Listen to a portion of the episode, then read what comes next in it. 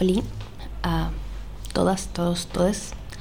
Bienvenidos a otro capítulo de Hablemos de Feminismo. Esto va a ser como Hablemos de Feminismo en contingencia. Em, la verdad yo tenía planificado hoy hablar de como de poliamor y relaciones abiertas y ese tipo de cosas, pero creo que es importante que eh, hacerle honor al momento histórico que estamos viviendo, ¿no? que no es para nada bueno, la verdad y, hablar un poco de, la situación en lo que está pasando con el conflicto Ucrania-Rusia, justamente desde una perspectiva quizás más feminista, ¿no? Eh, entonces quiero como adelantarles que de eso se va a tratar el capítulo también como a método como de advertencia o de trigger warning porque entiendo que hay gente que debe estar súper sobrepasada con el tema, sé que hay gente que no andaba muy bien de salud mental ya pensando en esta nueva normalidad que se nos viene como a nivel general en los colegios, las universidades, los trabajos en general acá en, Chile. Y por lo mismo esto tampoco pegó como muy bien, ¿no? Como que a todos nos, nos tocó un poco de sorpresa. Yo creo que yo al menos hablo a título personal. Yo había escuchado sobre la situación y, en algún momento me acuerdo que hace un par de semanas, yo estaba en, Argentina, eh, dijeron no, esto ya pasó, como que ya Putin no atacó, y fue como, ah, no atacó. Bueno, y no, como que yo ahora pensaba en estos días, es como si no conociéramos a Putin, como si no conociéramos lo que hacer.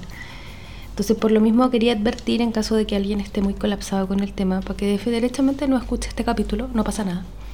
O eh, puede escucharlo más tarde. ¿ya? Yo no quiero hablar como de, de cifras, tampoco de razones históricas, la verdad, porque Creo que en esta situación en particular estamos viviendo un conflicto complejo de entender desde nuestro lugar del mundo, como desde una perspectiva económica, sociopolítica, eh, en, todo sentido.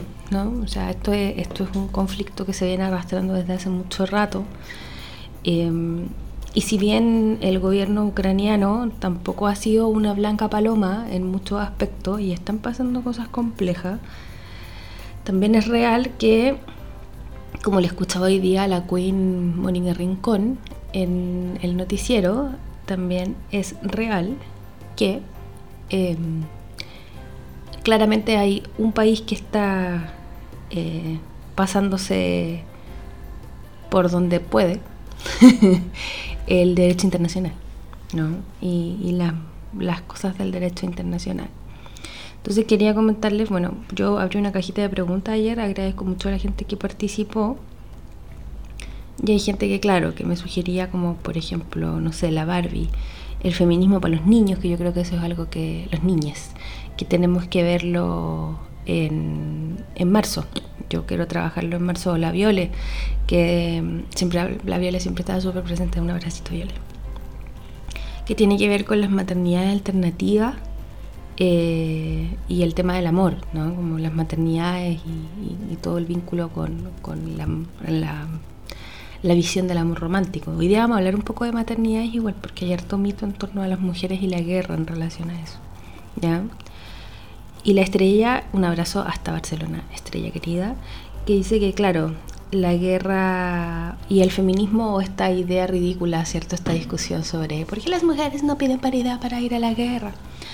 Mira, José Antonio, te vamos a explicar.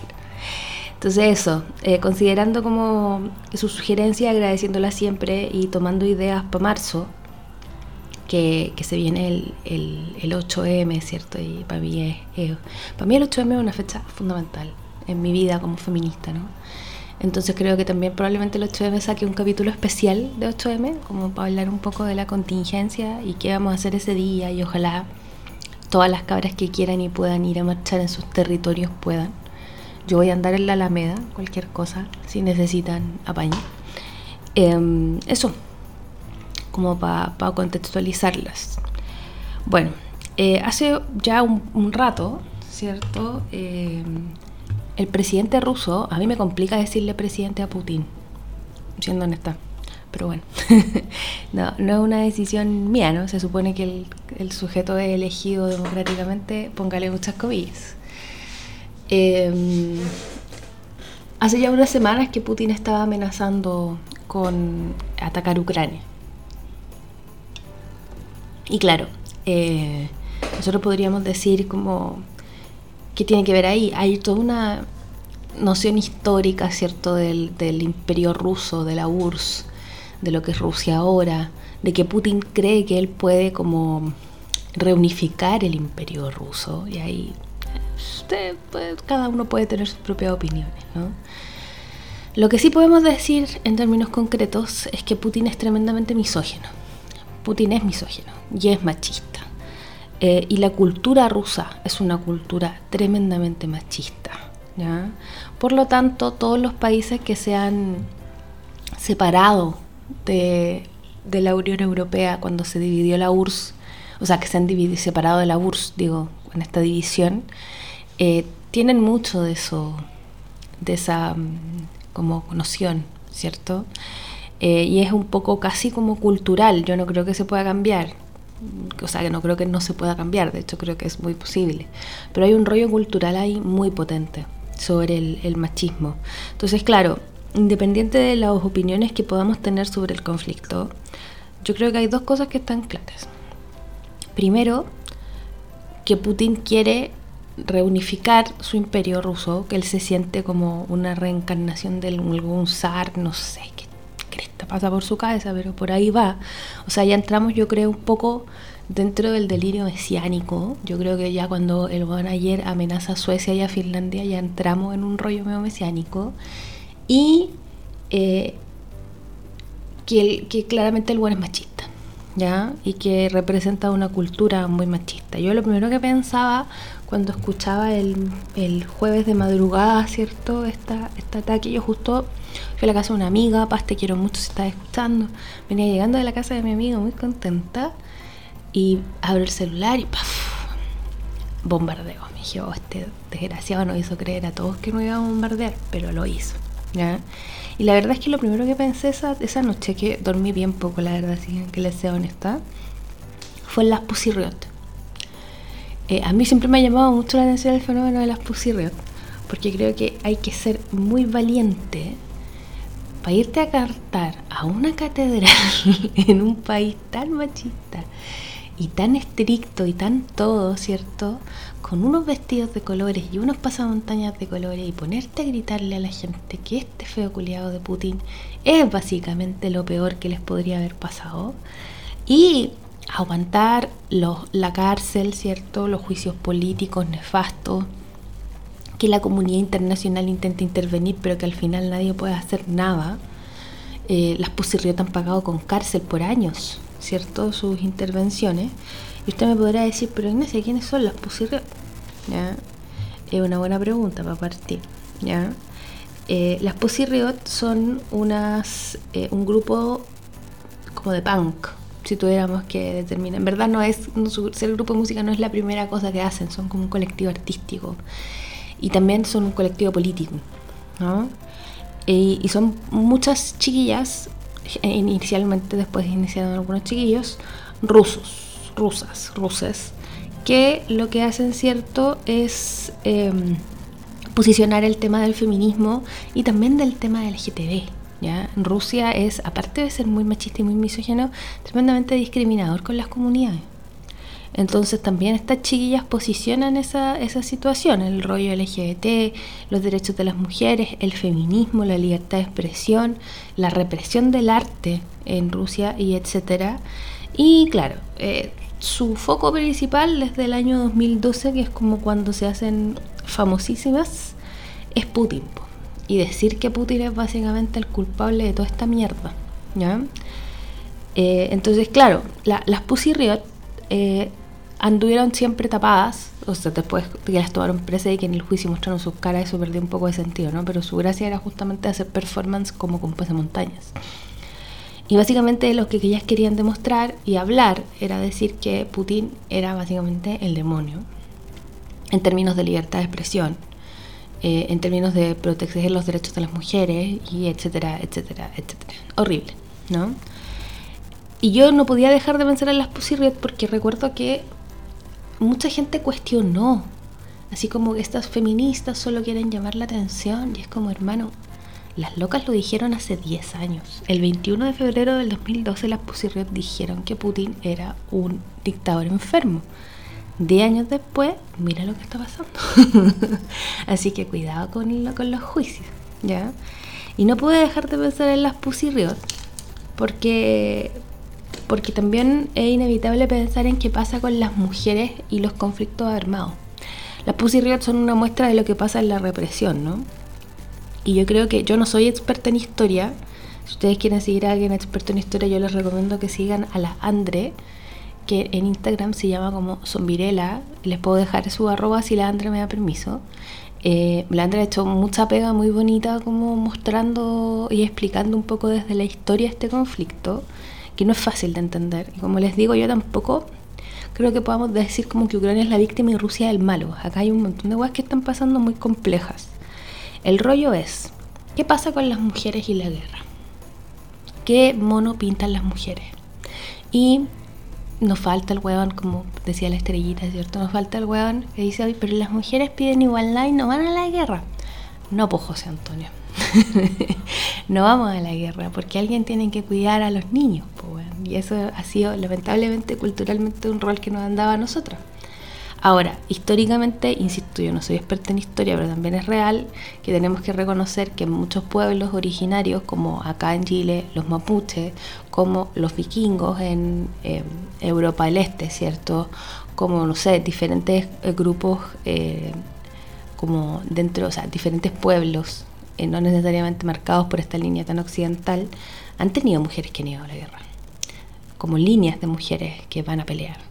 Las mujeres podemos ir a la guerra, pero culturalmente está muy poco aceptado. Y también otro, otro tema que se ha discutido mucho en estos días, que también me ha dejado pensando en esto mismo, es como que los hombres hacen la guerra. Como los hombres hacen guerras porque sí, Ayer vi un meme, no alcancé a guardarlo, pero vi un meme que me gustó mucho como para pensarlo, no estoy de acuerdo tanto, pero me gustó pensarlo, que sale el, cuadro del origen de la vida, ¿cierto? Que es una, una vulva, un, cuadro de una vulva. El origen de la guerra y sale un pene, como imitando el cuadro. y claro, eh, es una reflexión inicial que yo creo que no es del todo correcta en este caso, yo no verdad no creo que, los hombres sean los únicos culpables de que haya guerra. Sí creo que esta es una guerra eh, como de una sola persona. Es una guerra de Putin. ¿ya?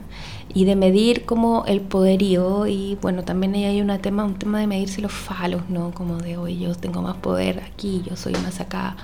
Putin rescata una masculinidad muy tradicional y muy tóxica, ¿no? Como de, oye, yo me impongo, yo nado con osos, yo Em, peleo, soy un salvaje, nado en agua gélida, soy como muy masculino, muy hombre, hombre, ¿cierto? Entonces claramente también esto es una muestra de eso, como yo soy muy hombre, tan hombre, hombre, que voy a armar la tercera guerra mundial porque me dio paja. Un factor no menor también, y que es importante rescatar, es que esto está pasando, dicen, y yo le encuentro mucha razón según lo que he leído, en este momento porque no está Angela Merkel. Angela Merkel fue por muchos años la canciller alemana, muy reconocida dentro de la Unión Europea. Angela Merkel terminó su mandato, perdió la elección, una posible reelección, creo que ni siquiera fue a la reelección, en verdad Angela Merkel ya está más mayor, eh, se le ha visto muy cansada, tuvo, unos lapsus hace el año pasado y el antepasado donde ella salía en ciertos eventos formales y tiritaba mucho, como que temblaba. Eh, pensaron que tenía Parkinson o algún otro tipo de cosas. Pero bueno, la, era Merkel terminó, ¿ya? Y esta es como la muestra de que la era Merkel terminó, porque Merkel era la persona que dialogaba y negociaba con Putin. Y yo creo que Putin, a la persona que más respetaba dentro de los líderes mundiales, era Merkel. Entonces, cuando vio que Merkel ya no estaba, y el canciller alemán que tenemos ahora nada contra él, pero no tiene ningún peso, en comparación a Merkel, empezó este mambo. Y vuelvo a la pregunta. ¿Qué pasa con las mujeres? ¿Cierto? Y la verdad lo que pasa con las mujeres es que seguimos siendo las eternas perjudicadas. En este momento las mujeres en Ucrania, por ejemplo, están, arranca están escondidas o están arrancando, mientras los hombres mayores de 18 años, creo que entre 18 y 50 y tantos años, dijo el, presidente ucraniano, no pueden salir de Ucrania, se tienen que quedar ahí, tienen que hacer, tienen que tomar armas, tienen que pelear por Ucrania. Entonces se vuelven a ver estos, estos cuadros, ¿cierto? Como de las guerras, de la Primera Guerra, de la Segunda Guerra, ¿cierto? Y, de otras que hemos tenido en el intertanto, en la Guerra Fría, la Guerra Civil Española, etcétera, etcétera, etcétera, la Guerra de Vietnam, donde las mujeres se quedan solas, haciéndose cargo de las casas, eh, cuidando a los niños, viviendo en situación de precarización, mientras los hombres tienen que ir a defender este afán eh, expansionista. ¿Cierto? Como esta idea de defender el territorio, atacar el territorio, defender el territorio. Em, a mí me cuesta la territorialidad, me cuesta entenderla como per se, ¿no? Em, cuando acá en Chile hace unos años discutíamos el tema del mar para Bolivia, a mí me parecía absurdo que la, que la soberanía de un pedazo de tierra fuera tan relevante. Lo digo muy honestamente, ¿eh? a mí es una situación para mí creo que me, cuesta, me cuesta entender que, justifiquemos guerras por tierra en este momento de la vida, donde nos estamos quedando sin agua, donde hay pocos bosques, donde tenemos pocas cosas para vivir. Me cuesta entender que, justifiquemos guerras por, por pedazos de tierra. Y la verdad es que cuando uno analiza el conflicto ruso-ucraniano, eh, los ucranianos, claro, tienen un rollo ahí como pensando más en la Unión Europea, ¿cierto? Ellos quieren ser de la OTAN. Ucrania se quería, siempre se quiso desligar, no sé si siempre, pero desde hace unos años se quiso desligar de, este rollo más ruso. Y, los rusos nunca han querido soltarlo por un tema estratégico, por un tema geopolítico, por el, los puertos que representa Ucrania, pero también por Kiev, que es la capital de Ucrania, que fue por mucho tiempo la capital del imperio ruso, ¿cierto? Y, porque en el fondo Ucrania para Putin es como una obsesión. Pero es real también, y yo creo que eso también es, importante analizarlo, que eventualmente si esto, o sea, si Putin logra tomar Ucrania, que yo no lo veo viable en este momento, pero lo pienso, si lo logra, no va a parar. No va a parar hasta tratar de volver a armar la URSS o el imperio ruso o lo que es. No sé qué voy a estar pensando, pero creo que para allá va. Entonces, en ese contexto, ¿cierto? Eh, de nuevo tenemos a las mujeres eh, como en, este plano como de las que más pierden, ¿no? Yo no creo que ir a la guerra sea bueno en ningún caso, no creo que ir a pelear sea bueno. Y me da mucha lata que a las mujeres, por ejemplo, no les pidan pelear porque me imagino que deben haber mujeres en las milicias, en las Fuerzas Armadas, en las inteligencias que podrían ir a pelear y que quizás quieren ir a pelear y que deberían tener el derecho a hacerlo. Pero claro, te están relegando al rol del cuidado, ¿no? Y un cuidado, el rol del cuidado en guerra no es ningún chiste. Entonces tienes que hacerte cargo de, lo, de los niños, ¿cierto? Tienes que hacerte cargo de mantener como las familias. Eres como el sostén familiar mientras esto está pasando. Y claramente no es un papel fácil para nadie. Yo creo que para nadie esto es como algo en lo que se imagina. Entonces es difícil pensar, ¿cierto?, cuáles son como las posibilidades y qué ¿Qué pueden hacer las mujeres en estos casos? Yo de verdad creo que es difícil. Leía para preparar este capítulo unos textos, por ejemplo, sobre lo que pasó en las guerrillas colombianas, eh, porque las mujeres fueron a la guerra en Colombia y las guerrillas tenían militantes femeninas y las mujeres tenían un rol igual que el de los hombres muchas veces en ese caso. ¿ya? Entonces también es, interesante, también pensaba, yo lo leí hace unos años, trataba como de recordar, revisaba algunos apuntes de La guerra no tiene rostro de mujer, de Tzveleliana Aleviech, Ale, Alexievich, perdón, que tiene que ver con eh, el tema de la, inutilidad de la guerra, en términos concretos.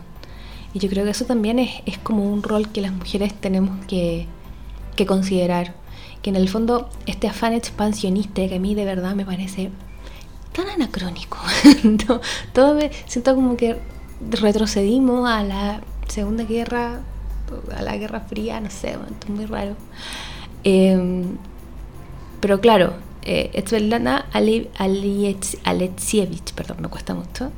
Em, ella trabaja muy bien como con este tema de, las, de, tomar como testimonios de mujeres, mujeres que, trabajaron en la Segunda Guerra. eh, y, cómo tuvieron que, muchas tuvieron que quedarse en su casa, ¿cierto? Cuidando familias, pero también muchas tuvieron que manejar tanques, muchas tuvieron roles en la inteligencia, muchas tuvieron que transmitir por telégrafo, ¿cierto? Eh, muchas fueron enfermeras, muchas fueron incluso francotiradores. Entonces, em, tiene que ver con, con mostrar y con entender, yo creo que hay un tema y un rol de las mujeres que también tiene que ver con que podamos como redefinir y repensar esta cuestión, repensar este fenómeno y decir, oye, esta weá no tiene sentido. Yo lo creo muy honestamente, no tiene sentido. O sea, nadie gana en esto, ¿ya? Y, y, y, las mujeres tenemos que someternos a esto y hacer, a lo que voy es que tenemos que tener un rol más reflexivo también como ahora que, hay mucha más posibilidad de hablar, de pensar, de que las mujeres, si bien en ningún caso yo creo que estemos en igualdad de condiciones en la academia, sí tenemos mucha más tribuna que hace 30, 40, 50 años. Entonces es fundamental levantar estas reflexiones como lo que hace Svetlana Alexievich, ¿cierto? Como ella hace esto desde hace mucho mucho rato. Este es un libro que se reescribió en 2002 pudiendo mostrar testimonios que antes no se podían mostrar. Pero claro, es, yo creo que es muy importante como levantar esa idea de, de que las mujeres van a la guerra y viven la guerra y es importante levantar ese testimonio y es importante entender porque para nosotras no es lo mismo porque para las mujeres no tiene sentido esta weá. ¿Ya? Porque los afanes expansionistas, porque el, Y eso no tiene que ver tampoco yo creo con que las mujeres sean menos patriotas. Aquí yo hablo como de quizás de mi propia visión más desenchufada de ciertos temas, pero no tiene que ver con el patriotismo, tiene que ver con nociones prácticas. Nadie gana en una guerra. Nadie gana. Entonces, eh, someter a los niños a esos estrés, someter a, los, a los pueblos, a los ancianos, someter a las mujeres a labores de cuidado sin quererlo, a mí me parece una brutalidad. Entonces creo que es súper importante ese, ese tema, cuestionarnos, ¿cierto? ¿Qué rol jugamos las mujeres en esta pasada? Dicen que se viene la Tercera Guerra Mundial. Hay gente que dice que no. Yo en este momento no podría decirles si sí o ni no porque no soy pitoniza y no manejo tanto de la historia. Pero creo que estamos en un conflicto a nivel histórico y que es importante entender cómo vamos a participar de él, no solo en términos mediáticos, en términos como de hablar, escribir, pensar, cómo lo, cómo, cómo lo vamos a posicionar frente a él, ¿no? Cómo, cómo vamos a a rearmar y a repensar el rol de las mujeres, las reflexiones de las mujeres, las formas de las mujeres en este contexto. Creo que esa es mi, reflexión para hoy. Así que eso, les agradezco mucho estar ahí como siempre, escuchar. Eh, quedo atenta a sus preguntas, a sus comentarios, si están de acuerdo si no están de acuerdo. Ustedes saben que yo leo todo, contesto todo y, y agradezco mucho como su aceptación,